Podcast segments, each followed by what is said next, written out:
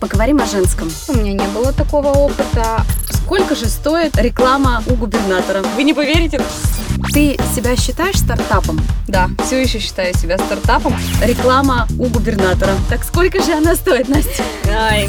Твой бизнес был построен на Инстаграме. Однозначно. Это вообще бизнес соцсетей. Думала ли о расширении? А давайте будете делать веганские десерты. ПП-борщ. О, класс, надо еще и это сделать. Бизнес для того, чтобы заработать деньги. Я не коммерсант. Всем привет! Это подкаст «Стартап Реалити», твой ключ от бизнеса. Здесь мы разговариваем с теми, у кого уже получилось запустить свое дело, со специалистами в сфере бизнеса и его сопровождения. Я Евгения Чарсова, и сегодня у нас в гостях Анастасия Талышкина, основательница кондитерской «Без муки». Настя, привет! Привет! Анастасия Талышкина, основатель и бренд-шеф кондитерской низкокалорийных десертов без муки. Производит торты, пирожные и печенье без пшеничной муки, сахара и сливочного масла.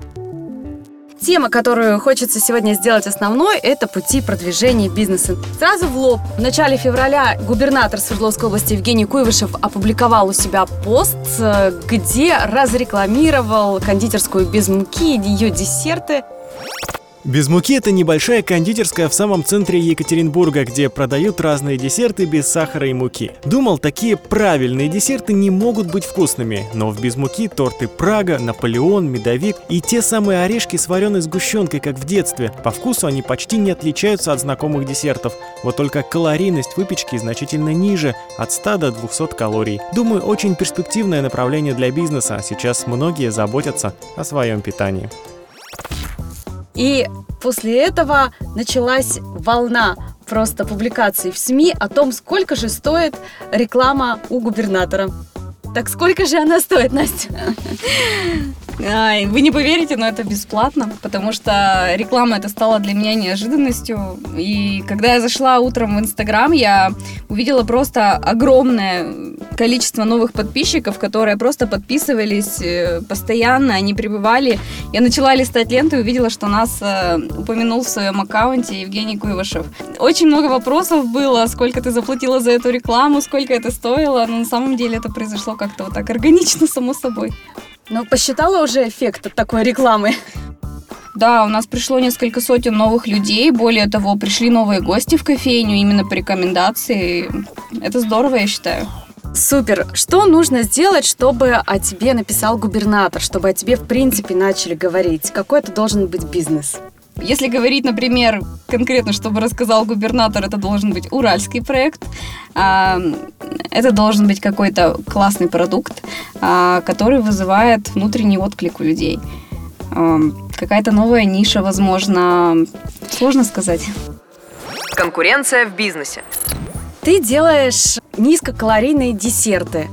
Начала ты этим заниматься в 2014 году, а сейчас рынок стал гораздо более насыщенным. Появились и разные ПП-батончики, очень много рецептов. В принципе, в СМИ информация о том, что нужно переходить на правильное питание.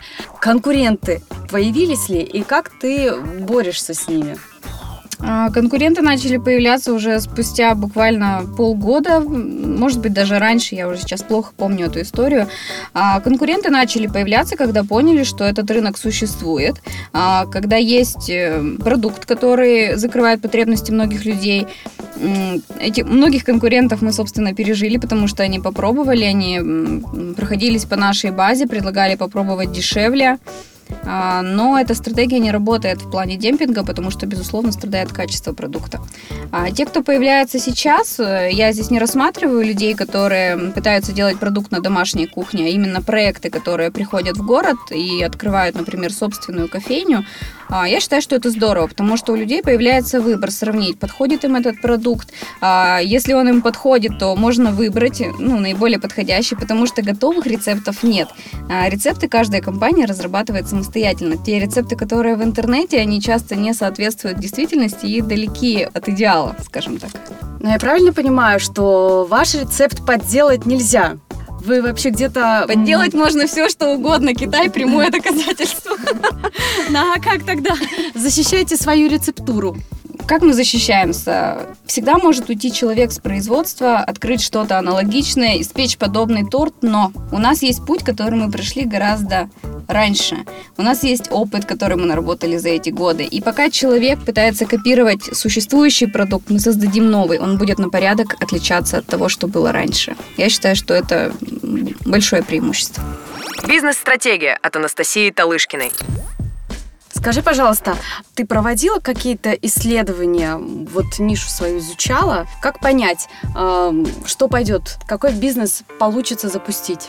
Если говорить про свою нишу, то я практически с самого начала слежу за людьми, которые развивают подобные проекты, в принципе, в России. Мне интересно за этим наблюдать, интересно, кто как развивается, какой путь выбирает. А, безусловно, смотрю то, что появляется у нас в Екатеринбурге, анализирую. Если говорить, например, о том, какой продукт завести и пойдет он или не пойдет, анализировать бесполезно. Нужно всегда сделать и собрать обратную связь. Потому что иногда наши э, ощущения и предположения не абсолютно расходятся с мнением аудитории. Ты себя считаешь стартапом? Да, все еще считаю себя стартапом, потому что у нас постоянно меняется стратегия развития. То есть, э, поскольку этот э, рынок был новым, мы развивали его с нуля, формировали вот эту потребность, рассказывали о продукте. И, собственно, опыта бизнеса как такового у нас с Антоном тоже не было. Антон это муж? Антон это муж, да. Мы ведем этот проект с ним совместно, просто делим э, сферы, скажем так. А сейчас э, какие пути развития без муки? Изначально мы рассматривали развитие по франшизе. То есть э, мы запускаем в городах-миллионниках производство по франшизе, плюс открываем кофейни. Сейчас мы немножко изменили эту тактику. Мы планируем запускать производство самостоятельно, а бренд развивать по товарной франшизе, когда кофейни привязываются к нашему производству в городе Миллионники. Это позволит нам сохранить наши рецептуры и контролировать качество. Я считаю, что эта стратегия самая разумная сейчас. То есть сейчас держите путь на столицу? Да, мы бы очень хотели запуститься в Москве. Сейчас формируем команду, ресурсы и надеюсь, что все сложится и получится. Где взять деньги для своего бизнеса? Ты получила сразу два гранта на развитие своего бизнеса. Напомни, какие это были суммы. Первый грант я получила по проекту «Мама предприниматель». Это было 200 тысяч рублей. На эти деньги мы арендовали наш первый цех. Второй грант был от фонда поддержки предпринимателей. Это была сумма 300 тысяч рублей. Мы брали его на развитие покупать новое оборудование, расширяться и как раз переезжали в больший по площади цех. Расскажи, насколько сложно участвовать э, в таких проектах э, для того, что, что нужно сделать, чтобы получить грант? Но если говорить, например, конкретно о мне, мне самым сложным оказалась вот именно публичная защита. Несложно составить бизнес-план, сложно его защитить, но при этом, если ты веришь в свой продукт, четко понимаешь, на чем ты будешь зарабатывать, из чего будут складываться эти цифры, то все вполне реально. Сколько нужно денег, чтобы стартануть в бизнесе? 500 тысяч вы получили, вам этих денег хватило? Или пришлось там продать машину, шубу? Шубу машину мы не продавали, но мы привлекали дополнительные средства. Сложно сказать, сколько денег нужно на запуск конкретного бизнеса. Если говорить про наш, то мы и сейчас бесконечно вкладываем. То есть сейчас мы перезапускаем кофейню, там порядка двух миллионов потратили там на переезд, например. Вот. А если говорить э, открытие бизнеса в другой нише, кому-то достаточно и 150 тысяч. Все зависит от формата. Если общепит, то здесь уже инвестиции значительные. Бизнес-партнерство. Поговорим о женском. Ты начала свой бизнес в декрете. Насколько это только твой проект? Какое участие в этом принимает супруг? И как вы между собой делите обязанности по дому и в бизнесе? Кто главнее? Я считаю, что Антон. На самом деле начиналось все просто с моего увлечения, но когда мы поняли, что есть рынок, есть спрос. Антон отказался от проекта, в котором он участвовал. У него был совершенно другой бизнес, он из него вышел, мы начали работать над «Без муки» вместе. Мы просто разделили зоны нашей ответственности, скажем так. Антон, он взял на себя всю экономику проекта и снабжение, я забрала на себя организацию производства, маркетинг, продвижение. И на текущий момент э, мы распределяем именно так. Пути продвижения от Анастасии Талышкиной.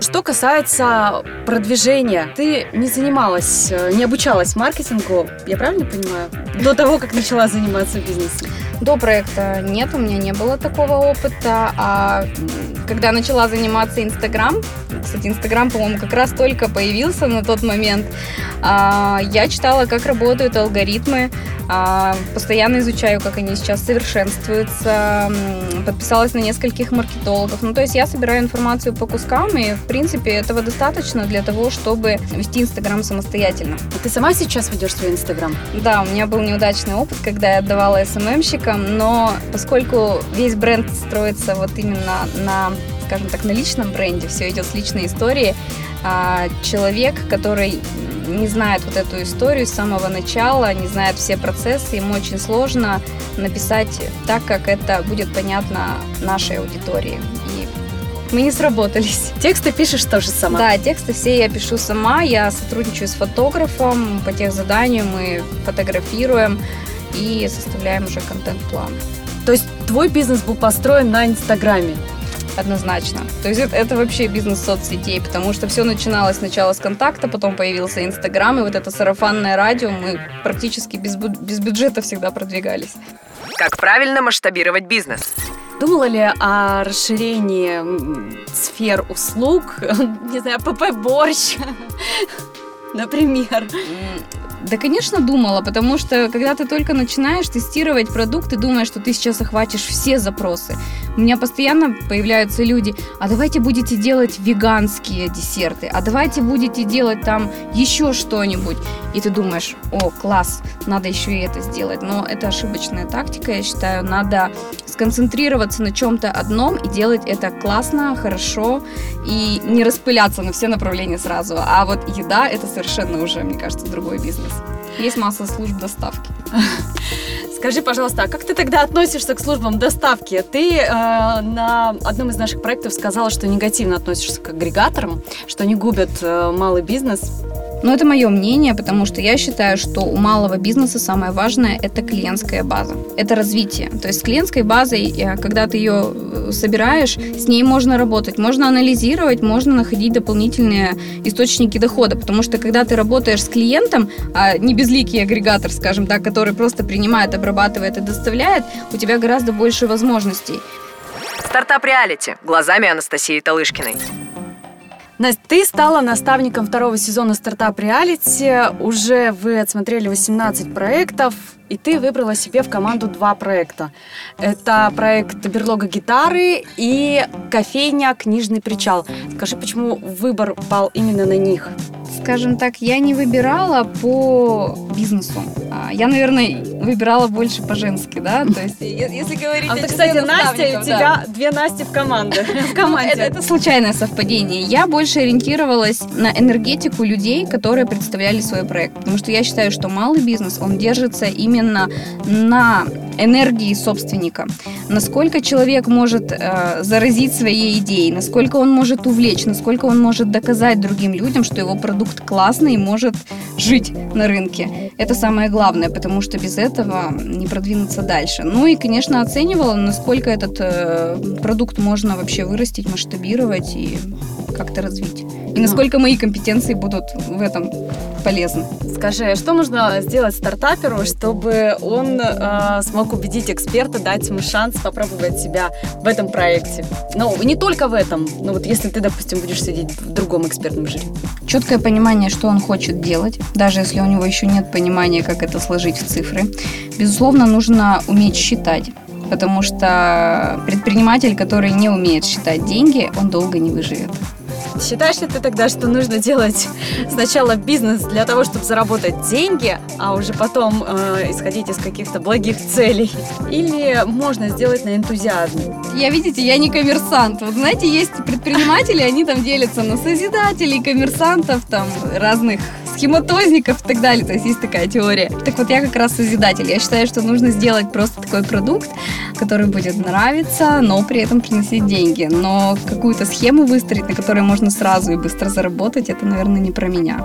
Спасибо, Настя. Это был подкаст «Стартап Реалити. Твой ключ от бизнеса». Слушайте нас, ну и не забывайте смотреть выпуски на нашем канале в YouTube. Увидимся, услышимся. Пока-пока. Пока. -пока. Пока.